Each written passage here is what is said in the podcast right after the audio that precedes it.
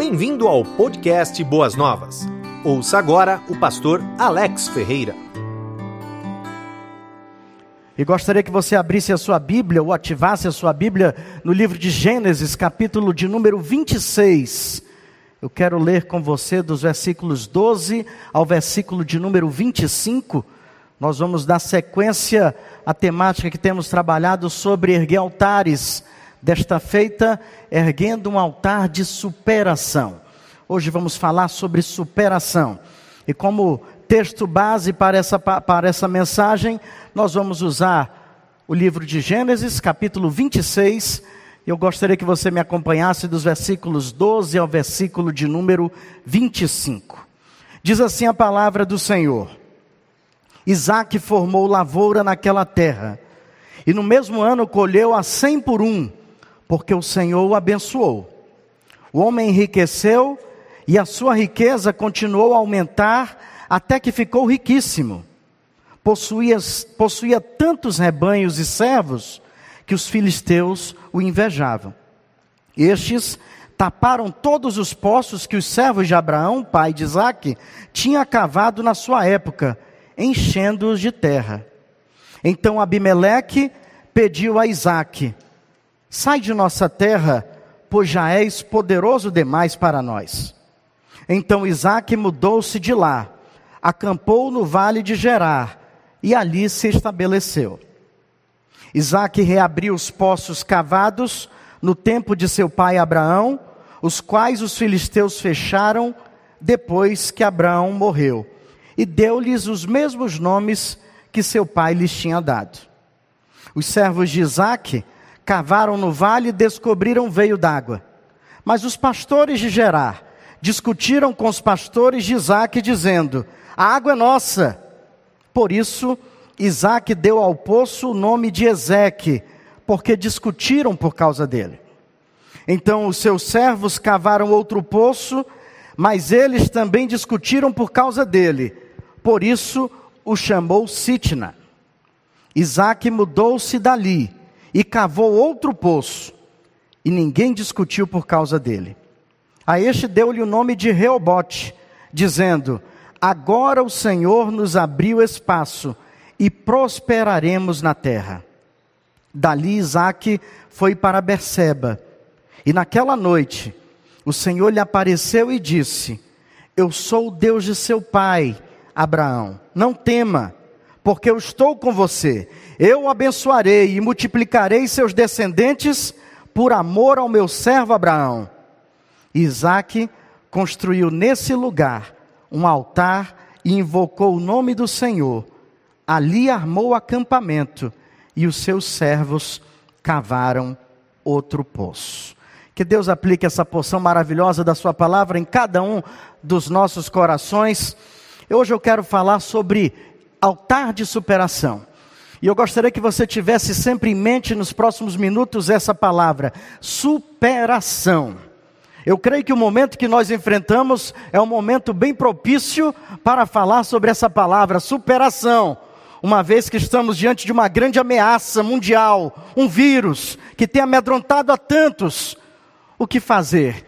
É hora para uma nação, é hora para um povo, é hora para uma igreja superar-se diante dessas ameaças.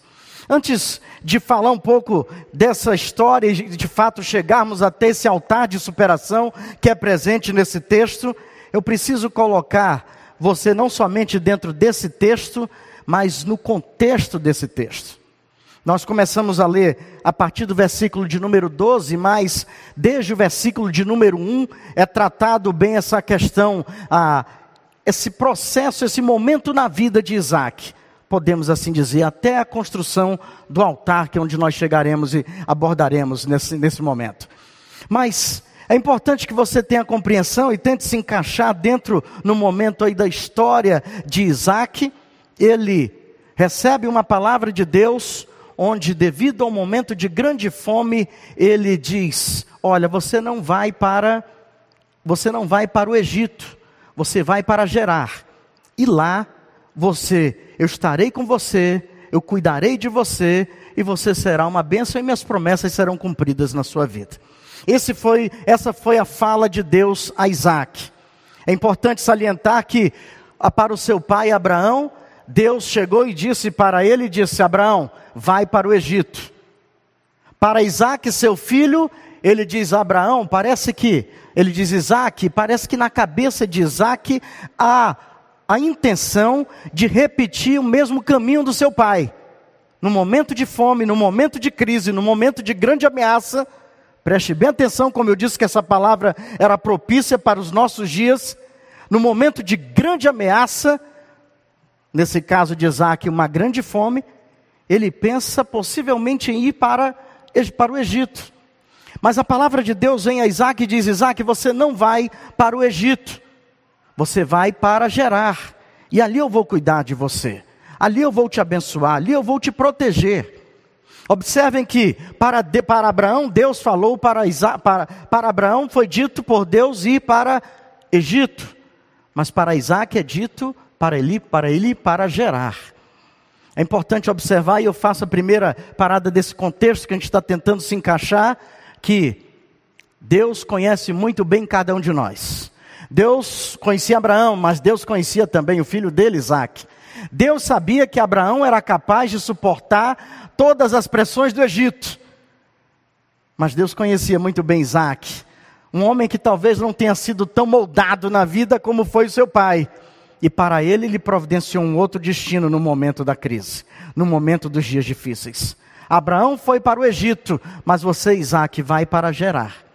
E ali e então Isaac obedece a Deus. Estou tentando colocar você dentro desse contexto até chegarmos no versículo que iniciamos. E ali, Isaac obedece a Deus e vai para Gerar. Ele vai com a sua esposa. Lá, a semelhança do seu pai, ele vai dizer que a sua esposa era sua irmã. E logo depois ele vai ter um grande problema com o rei Abimeleque. Porque Abimeleque, um dia, olhando pela janela do palácio, ele percebe Isaac fazendo carinhos que não pareciam carinhos que um irmão faz a uma irmã. E o rei Abimeleque, o rei de Gerar, disse: tem alguma coisa errada, e mandou chamar Isaac. E disse: Isaac, o que, que está vendo? Eu estava observando você e sua possível irmã, e o jeito de vocês não parece de irmãos.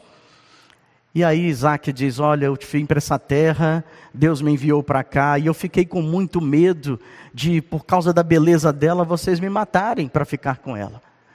E o rei Abimeleque, diga-se de passagem, não é o mesmo rei da época de Abraão. Estamos falando aí de, uma, de um intervalo de tempo de mais ou menos 100 anos, quase 100 anos, não era o mesmo, rei. Rei Abimeleque era, por questão ser uma monarquia, o nome ia se passando do pai para o filho. Então, o rei Abimeleque, pai, quando morreu, deixou o rei Abimeleque filho no trono. Então, observe que Abimeleque ficou assustado com isso e disse: Olha, que absurdo você fez conosco aqui e decretou que, olha, ninguém vai mexer com a mulher de Isaac. É mulher, não é irmã. Ninguém toca nela. E deu ali permissão para Isaac ficar à vontade em sua terra. A Bíblia vai dizer que Isaac se tornou muito próspero em Gerar.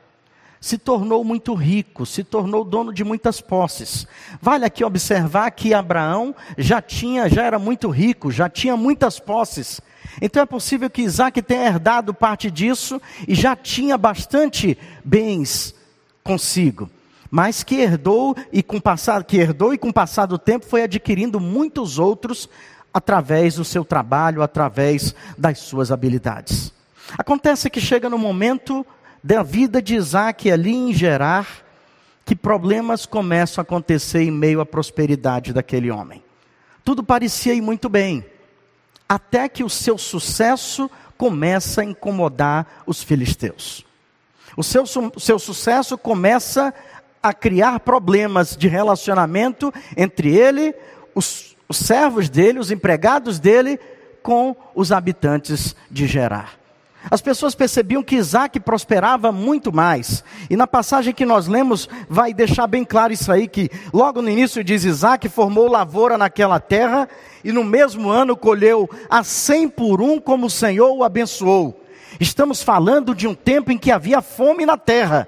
No tempo em que havia fome na terra, Isaac plantava mais, e Isaac colhia cem por um, colhia cem vezes daquilo que ele plantava. Era um tempo difícil. mas que trans se transformou num tempo de prosperidade, num tempo de sucesso para Isaac. Qual é o problema nisso aí então? Se tudo é prosperidade.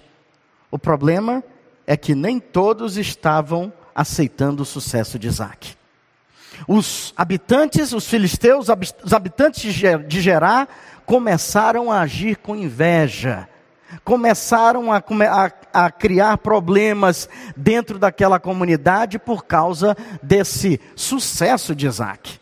E eles começaram a dizer: olha, esse homem está enriquecendo muito, a sua riqueza começa a aumentar, ele está ficando mais rico que todos, tem tantos rebanhos e servos, que os filisteus começaram a invejá-lo cada vez mais. E nós precisamos observar aqui que aí começa essa trajetória de superação que Isaac vai ter que escrever daqui para frente. Eu quero levar você a refletir comigo sobre tantos momentos e tantas circunstâncias que foi necessário agir com superação. Não, com recu não recuando, não se amedrontando, não se intimidando, mas há uma habilidade além das que aparecem no texto bíblico presente na vida, presente na vida de Isaac, entre elas uma das que é marcante é a capacidade de se superar. Isaac foi capaz de superar a inveja e o desprezo. A inveja é mencionada no versículo 14. Possuía tantos rebanhos e servos que os filisteus o invejavam. Os filisteus começavam a invejá-lo. E agora nós temos um problema aqui, porque essa inveja não vai ficar somente na categoria das palavras, das conversas isoladas. Essa inveja vai começar a gerar retaliações. Essa, começa, essa, essa inveja vai começar a gerar grandes problemas para Isaac. A tal ponto que esses homens invejosos vão fazer o quê? Conforme é dito no texto bíblico, eles vão agora tapar os poços que o seu pai Abraão, e depois nós vamos ver lá na frente que depois Isaac vai estar diante desses poços, mas ele ainda não estava naqueles poços até aquele momento. Ele estava em Gerar, os poços estavam no vale de Gerar, mas aqueles homens invejosos, por causa do sucesso de Isaac, começam agora a pegar e tentar atingi-lo, tentar atacá-lo, tentar retalhá-lo através dos poços que o seu pai abriu no passado. Eles vão até o vale de Gerar. E todos os poços que Abraão abriu, que Abraão criou, que Abraão gerou ali naquela região, eles pegam e tapam os poços com areia. Havia três possibilidades de se tapar um poço, um poço naquela época. Ou você tapava os poços com carcaças de animais, super fedorentas? Você tapava poços com pedras ou você tapava poços com areia? Eu não sei na sua imaginação qual seria a forma mais difícil para que depois alguém quisesse depois destapar um poço ou reutilizar um poço, qual seria a forma mais difícil desses três para reconstruí-lo, para restaurá-lo? Mas eu imagino que as pedras, dependendo do tamanho delas e a quantidade, talvez não fosse tão difícil removê-las. Eu fico imaginando que as carcaças de animais, o pior dos problemas seria o cheiro, o fedor.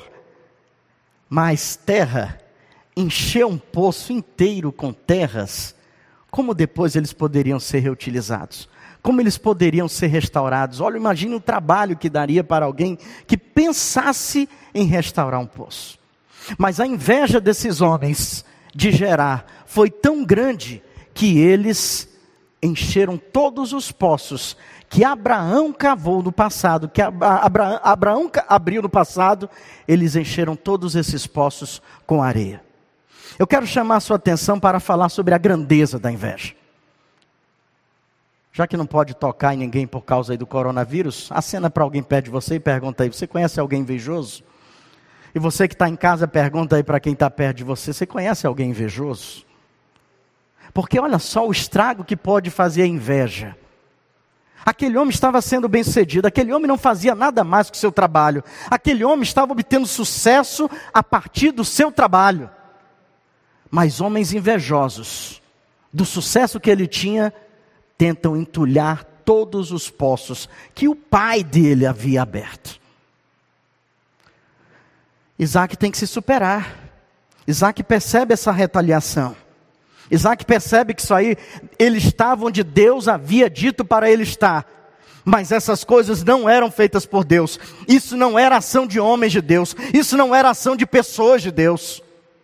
Aliás, apóstolo Tiago, quando escreve a sua carta à igreja, muito tempo depois, ele vai dizer que, pois onde há inveja e egoísmo, há também confusão e todo tipo de coisas más. Confere com Gerar? Onde há inveja e egoísmo, há também confusão e todo tipo de coisas más. A inveja daqueles homens foi capaz de produzir ações malignas, a tal ponto de pegar poços que eram tão importantes para o pastoreio daquela época, para o pastoreio, para a condição de vida daquelas pessoas. A inveja deles foi tamanha que gerou a produção de coisas más, como depois vai dizer Tiago. Isaac precisava superar isso aí. Mas Isaac estava diante de invejosos. O invejoso, o invejoso é assim: quando ele vê o melhor que acontece com a sua vida, ele vai planejar o pior que ele pode fazer com você. Você sabia disso?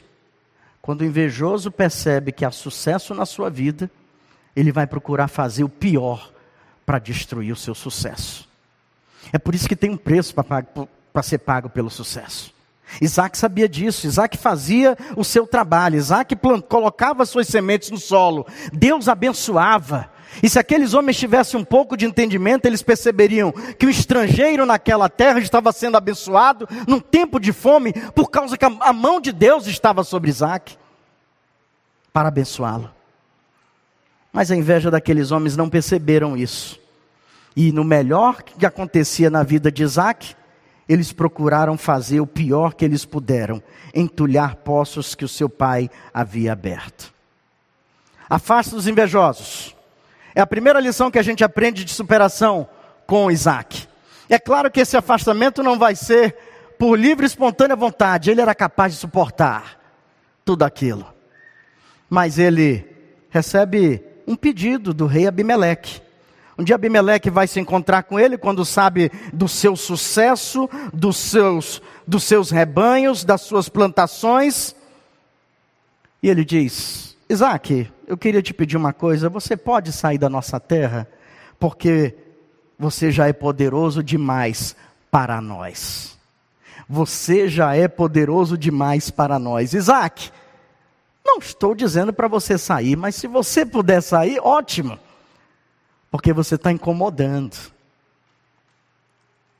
E aí confirma o sucesso de Isaac. Porque Isaac, ninguém fala de pessoas que não vencem. Isaac venceu num tempo de fome. Isaac venceu num tempo de escassez. Isaac venceu como estrangeiro em uma terra estranha. Isaac era um vencedor. Mas para aqueles filisteus e para o rei Abimeleque, ele já era uma perturbação. E Isaac vai ter que superar o seu primeiro grande desafio vivendo em terras estrangeiras, que era superar a inveja. Superar também o desprezo à medida que um rei o convida a sair da sua terra. Mas sabe o que é nobre de tudo isso? É que Isaac, imediatamente, silenciosamente e pacificamente, ele sai de Gerar sem problemas, sem, dis sem discussões, sem brigas. Ele vai e se retira até o vale de, vai até para o vale de Gerar. Ele, seus rebanhos, e é claro que ele não pode levar as plantações, vão ficar para os invejosos. Mas ele deixa ali uma grande lição para a gente de superação. Ele, diante das lutas, diante do desprezo e da inveja e das retaliações causadas por esses sentimentos, ele sai pacificamente, silenciosamente, imediatamente. Em um passo, em uma direção, em uma mudança de trajetória, Isaac já havia deixado para trás a inveja e o desprezo que tanto estavam estava, tanto estava sendo lançado contra ele. Mas havia mais superações pela frente. Se havia invejosos em Gerar e havia também o desprezo que ele teve que vencer, ele chega no vale de Gerar. Vale de Gerar, só para os irmãos terem uma noção, ficava dentro dos limites de Gerar. O nome já diz. Alguns, algumas versões dizem que seria um riacho de Gerar, onde ele foi parar. Mas o fato é que seria possivelmente nas extremidades, nas fronteiras de Gerar. Ele se afastou daquelas pessoas invejosas. Ele se afastou daquela do rei que o desprezou. Mas ele continuou dentro daquela região onde Deus o tinha mandado ficar até que ele até que mostrasse uma outra direção. E ali ele pega e se afasta e vai agora para o vale de Gerar. Vale de Gerar significa, na, nesse momento da vida de Isaac, recomeço. Recomeço. Fale aí para a pessoa do seu lado. Recomeço. Isaac vai ter que recomeçar. Lembre-se que as plantações que ele, que ele plantou lá em Gerar não vieram com ele para esse vale. Lembre-se que as coisas que ele fez lá, as, o, o que ele produziu, o que ele criou, os prédios que ele construiu, ele deixou tudo lá. Ele precisa recomeçar. E sabe como é esse recomeço? E é interessante como a vida nos ensina através da, dessa, da existência de Isaac. No Vale de Gerar, era, onde, era exatamente onde estavam os poços que haviam sido entulhados pelos invejosos de Gerar. Ele sai de um lugar para o outro, mas quando ele chega nesse outro lugar, ele vai ter que recomeçar tudo. E ele começa, e o seu recomeço começa, o seu recomeço parte, tem como ponto de partida os poços entulhados com areia dos homens lá de Gerar. Dá trabalho. Imagine tirar toda aquela areia daqueles poços para, para que eles pudessem ser restaurados. Dá trabalho. Nenhum recomeço é fácil. Ninguém reabre poços entulhados sem derramar muito suor. E nós vamos aprender com, com Isaac como o recomeço numa vida de superação é difícil. Nunca vai ser fácil um recomeço mas é a superação que faz esse ponto de partida começar. É olhar para poços entulhados e dizer: esse é o meu, vai ser a minha marca do meu recomeço. É aqui que eu vou colocar minha mão. É aqui que eu começo a minha marca de superação. É aqui que começa uma nova história. Se não foi bem lá, eu vou ser bem aqui. Se eu fui desprezado lá, eu vou ser bem sucedido aqui. Se Deus me abençoou lá, eu vou ser muito mais abençoado aqui. O Vale do Gerar é lugar de recomeço. Mesmo que tenha que se começar com poços entulhados. Mesmo que se tenha que começar com tendo que tirar terra de dentro de poços. Eu aprendo uma lição com Isaac sobre superação. O homem que já tinha superado inveja e desprezo, agora tem que recomeçar tudo, não por causa que ele mesmo quis, mas por causa que o as forças da vida o empurraram até o vale de Gerar. E ali ele tem que começar tudo de novo, passando por poços que o seu pai, com muito trabalho, junto com seus servos, tinham cavado e tinham ali colocado à disposição de pastos e de pessoas. Recomeçar nunca é fácil. Eu entendo que falar sobre Isaac é falar sobre uma história de superação, porque ter que mover-se de um lugar para o outro, não porque você quis, mas porque pessoas levaram você a isso. É superação. Eu entendo que retirar areia de poços entulhados é superação. E o que eu quero dizer para você nessa noite é que não é nenhum recomeço vai ser fácil.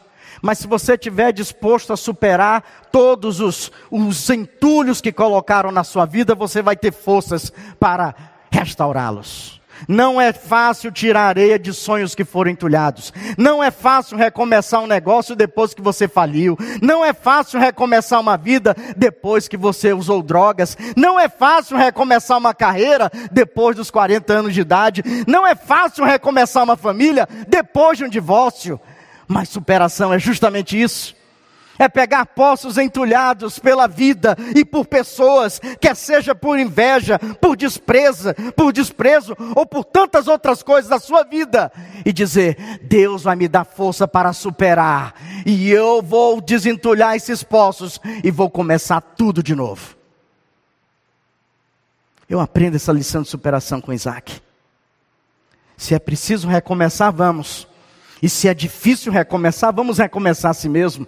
Mesmo que tenha que se tirar terra de poços entulhados. Ele cava poços, novos poços. Os versículos 19 aos versículos de número 21 vai narrar essa nova trajetória de Isaac. Os servos de Isaac cavaram no vale e descobriram um veio d'água.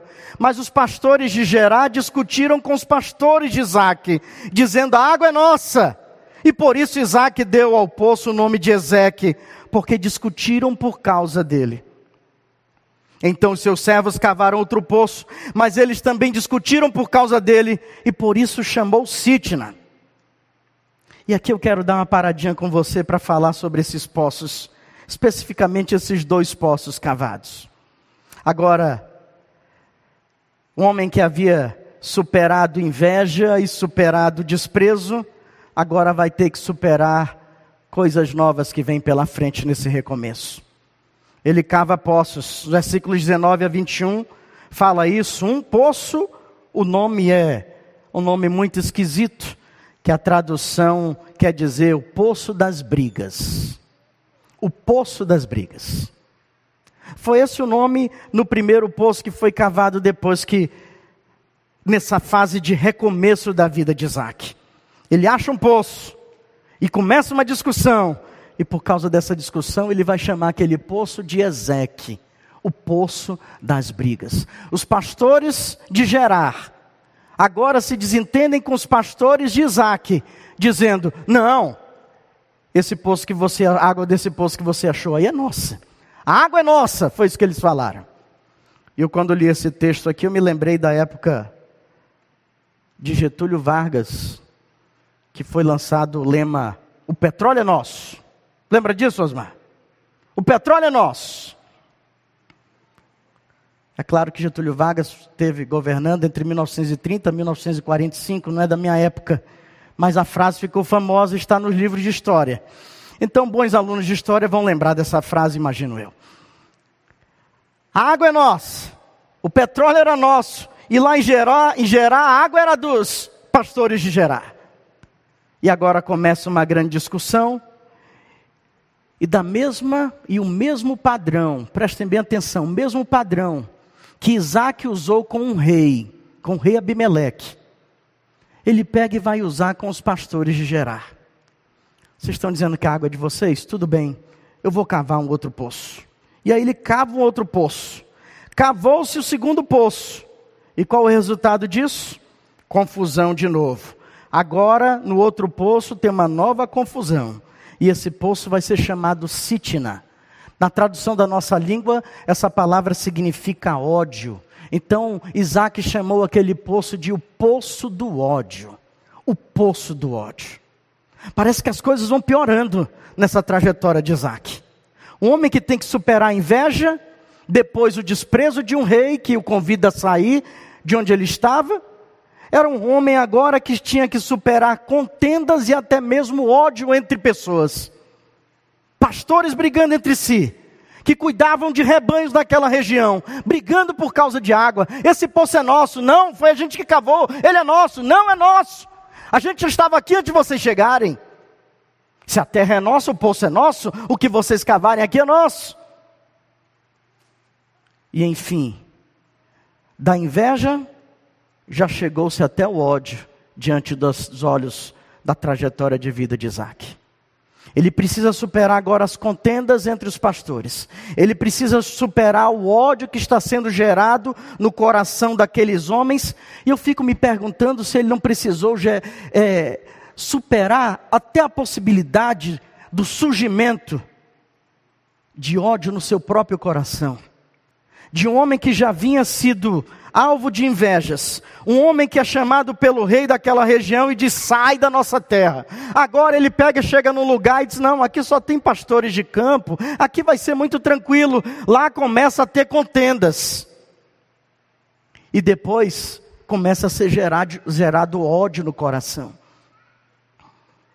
O homem que superou invejas e desprezo, agora é o homem que tem que superar contendas e um ódio existente agora no meio do seu povo.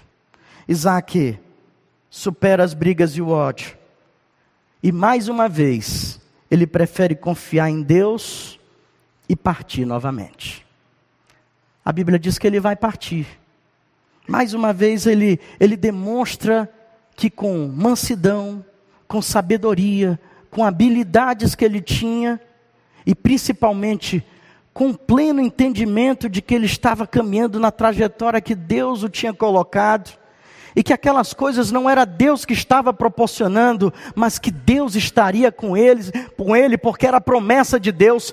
Abraão, eu sou o pai, eu sou, eu sou o Deus do seu pai Abraão, eu também sou o seu Deus, e assim como eu abençoei teu pai, eu te abençoarei. Então fico imaginando que por onde Isaac passava era em Gerar, quer seja no vale de Gerar, quer seja diante de homens invejosos, quer seja diante de pastores de briga. Isaac sempre tinha em mente: eu estou fazendo o caminho que Deus apontou para mim. Eu vou vencer, eu vou superar. Eu vou dar a volta por cima de tudo isso aí. Eu vou continuar nesse plano que Deus colocou para a minha vida. Independente das circunstâncias, independente das pessoas que estejam cruzando o meu caminho, eu vou seguir e vou seguir vitoriosamente. Deus tem me abençoado. Onde eu tenho cavado, tem saído água, tem jorrado água. Onde eu tenho plantado, eu tenho colhido a cem por um. Eu estou nas mãos de Deus, eu vou continuar. E isso levava mais uma vez Isaac a superar as adversidades. Superou inveja, superou o desprezo de um rei, superou agora contendas, superou o ódio. E o que, que ele faz? Mais uma vez, imediatamente, silenciosamente e pacificamente, Isaac parte outra vez para outro lugar. Ele chega agora em um lugar chamado Reobote. E é interessante que, quando ele chega nesse lugar, cava-se, a Bíblia diz no versículo 22, Isaac mudou-se dali e cavou outro poço. E ninguém discutiu mais por causa dele. E deu-lhe o nome de Reobote, dizendo: Agora o Senhor nos abriu espaço e prosperaremos na terra. Parece que agora as coisas se acalmam. Parece que mais uma lição que eu aprendo com um homem de tantas superações é que aqueles que buscam superar-se, aqueles que buscam a paz, mais cedo ou mais tarde vão encontrar a paz. Mais cedo ou mais tarde vão, lugar, vão encontrar um lugar amplo, um lugar vasto. Reobote quer dizer justamente isso aí, um lugar amplo, um lugar espaçoso. Parece que agora não havia as perturbações que havia em Gerar e nem no vale de Gerar.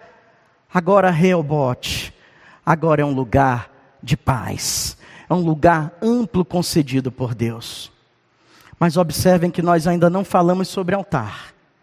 Já estivemos em Gerar, já estivemos no Vale de Gerar, já chegamos agora em Reobote, e você pode estar se perguntando: cadê esse bendito altar, pastor, que ainda não foi erguido? O altar vem como resultado das superações de Isaac.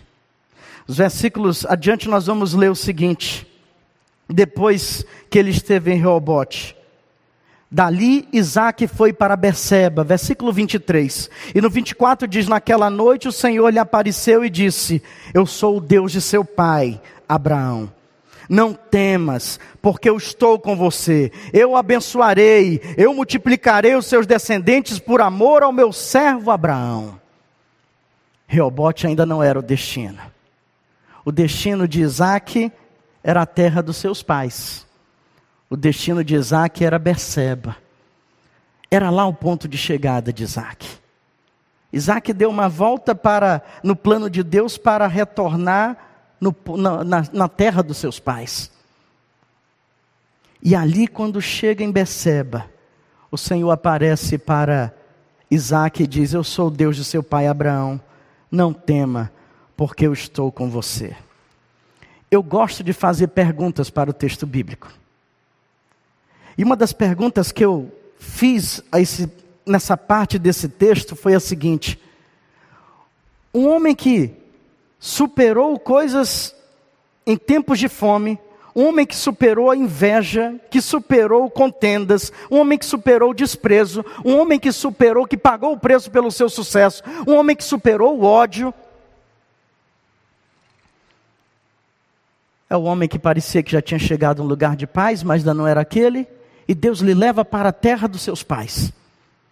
E lá, quando Abraão chega, quando Isaac chega na terra de Abraão, seu pai, Deus, numa fala tão maravilhosa, tão confortadora e tão encorajadora, diz que naquela mesma noite, ou seja, parece que no mesmo dia que Isaac chegou em Beceba, foi o dia que prontamente Deus se preocupou, se atentou a falar com Isaac e disse: Eu sou o Deus seu pai Abraão, não temas, porque eu estou com você.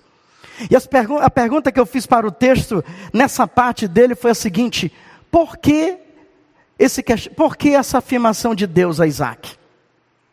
Por que um homem que já superou tantas coisas precisava ouvir de Deus agora? Parece que havia chegado no seu destino, onde Deus queria.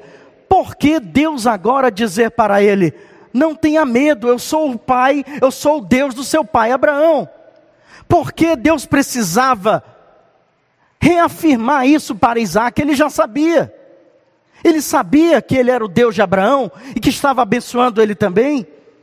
Porque Deus se prontificou a, Isaac, a ir até Isaac e dizer: Isaac, não tenha medo, eu estarei com você e eu te abençoarei. E eu tive que voltar tudo que vi até aqui com vocês e foi falado para vocês até agora. E aí talvez eu tenha encontrado uma resposta à minha pergunta. E a resposta passa pelo seguinte: há um homem que na sua trajetória de vida teve que superar-se de tantas formas, pela inveja de muitos, pelas contendas de outros, pelo desprezo de um chefe de Estado, pelo ódio gerado no coração. Um homem que teve que toda vez ser movido de um lugar para outro por causa de forças externas, por causa de pessoas, por causa de acontecimentos. Um homem que teve que recomeçar sua vida tendo diante dos seus olhos poços cheios entulhados com areia. Eu fiquei imaginando, por que será que Deus teve que falar para ele: não tenha medo, Isaac. Eu estou com você e te abençoarei. Eu sou o Deus do teu pai, Abraão. E agora eu sei a resposta à pergunta que eu fiz. Um homem que passa por tantas coisas, uma pessoa que passa por tantos, tantas circunstâncias em, suas, em sua vida, e que mesmo que a, supere, uma aqui, outra colar, uma esse ano, outro ano que vem, uma esse mês, outro mês que vem, pessoas que precisam superar-se diante de tantas lutas, diante de uma enfermidade, diante do desemprego, diante de problemas familiares, diante do vício das drogas, diante de problemas emocionais, diante de pro problemas espirituais. Pessoas que precisam a cada dia de suas vidas se superar precisam ouvir a voz de Deus, dizendo: Não tenha medo, eu sou contigo e te abençoarei. Eu descobri por que Deus se apresentou a Isaac naquele dia quando chegou em Beceba. Ele precisava ouvir aquelas palavras. Um homem que vinha de uma trajetória de tantas superações, talvez tenha chegado no momento da sua vida que estava cansado, desgastado, sofrido e quem sabe Isaac estivesse pensando: se eu tiver outras batalhas dessa na minha vida, como eu passei em Gerar e no vale de Gerar, eu chuto balde, eu não aguento mais. Mas antes de ele pronunciar isso, uma conjectura minha, antes de ele pronunciar isso, o Senhor prontamente veio a ele e disse: Isaac, não tenha medo. Isaac, não se estresse. Isaac, não fica preocupado com o que vai vir pela frente. Porque assim como eu estive com você em Gerar, Assim como eu estive com você diante daqueles poços, assim como eu estive com você no vale de Gerar, assim como eu estive com você em Reobote, eu estarei com você e te abençoarei. Segue em frente. Continue superando. Continue cavando. Porque o lema de Isaac era cavar. Foi para Gerar, cavou. Foi para o vale de Gerar, cavou poços. Chegou em Reobote, cavou. E quando ele chega em Beceba, o que, que vai fazer os servos dele, por ordem dele? Cavar poços. Está lá no versículo que nós lemos. Dali foi para Beceba. E o versículo 25 diz: Isaac construiu um lugar, um altar, invocou o nome do Senhor e ali armou acampamento e os seus servos cavaram outro poço. O negócio de Isaac era cavar. Então o Senhor estava dizendo para ele: Isaac, você é bom nisso, não desista disso, supere-se, porque eu vou te abençoar como eu abençoei teu pai. Eu vou estar com você como eu estive em Gerar. Eu vou permanecer com você nos momentos mais difíceis, como você teve lá no Vale de Gerar. E sem entulhar em poços, eu vou te ajudar a restaurá-los. Não tenha medo, Isaac. Continua cavando. Continua cavando, Isaac. E para aqueles que superam, é possível agora construir um altar, erguer um altar ao Senhor. A Bíblia vai dizer no versículo 24 que depois de que depois de Deus ter falado essas palavras a Isaac, versículo 25 diz: Isaac construiu nesse lugar um altar e ali invocou o nome do Senhor. Agora sim, ele tinha uma razão para erguer um altar. Eu não sei se vocês já prestaram atenção, mas de todas as demonstrações de altares que foram erguidos e que foram ministrados nesse púlpito, todos vieram como resultado de uma experiência pontual com Deus. Todos. Ninguém ergue um altar sem ter uma experiência pessoal com Deus. Ninguém ergue um altar sem ter uma experiência profunda e íntima com Deus. Com Isaac não seria diferente. Ele teve uma experiência maravilhosa, profunda, edificante, marcante, transformadora em sua vida em Gerar, no Vale de Gerar, em Reobote, agora em Beceba, quando o Senhor diz: Aqui é o teu lugar. Ele diz então: Aqui eu vou erguer um altar para adorar o meu Senhor. Esse altar é o altar da superação. Porque se Isaac chegou em Beceba, é porque ele superou tudo que teve pela frente até chegar lá. Só chega em Beceba quem supera-se no Vale de Gerar. Só chega em Beceba quem alcança a superação lá em Gerar. Só chega na terra prometida quem supera contendas, invejas, perdas, problemas, circunstâncias, pessoas difíceis. É para essas pessoas que é separado Beceba. E quando elas chegam, chegam nesse lugar, elas podem erguer um altar de adoração ao Senhor, que é o altar de, de superação Sabe o que, Isaac faz logo após erguer esse altar? Ele agora vai erguer, vai construir um, uma tenda, vai armar o seu acampamento. E a ordem é essa: primeiro você ergue um altar, depois você arma o seu acampamento. Isaac dá uma grande lição, uma grande lição espiritual. Às vezes a gente quer fazer o contrário, né? Às vezes a gente quer primeiro cuidar do nosso preparar o nosso destino, o nosso futuro, o futuro dos nossos filhos. Depois a gente pensa, quando está tudo arruinando, a gente pensa em erguer um altar. A ordem correta é essa: primeiro você ergue um altar, depois você monta o acampamento.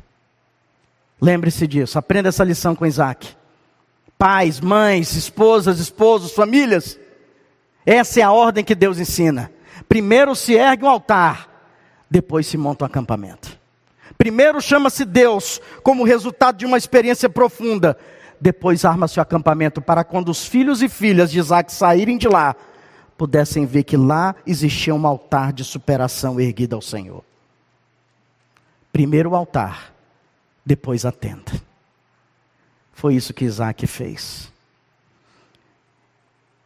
E assim, um homem que tem uma experiência profunda com Deus, e que apesar de todos os reversos da vida, ele supera-se e busca força em Deus, para que seja por causa de problemas de terra, de água ou de pessoas, ele vai superar-se.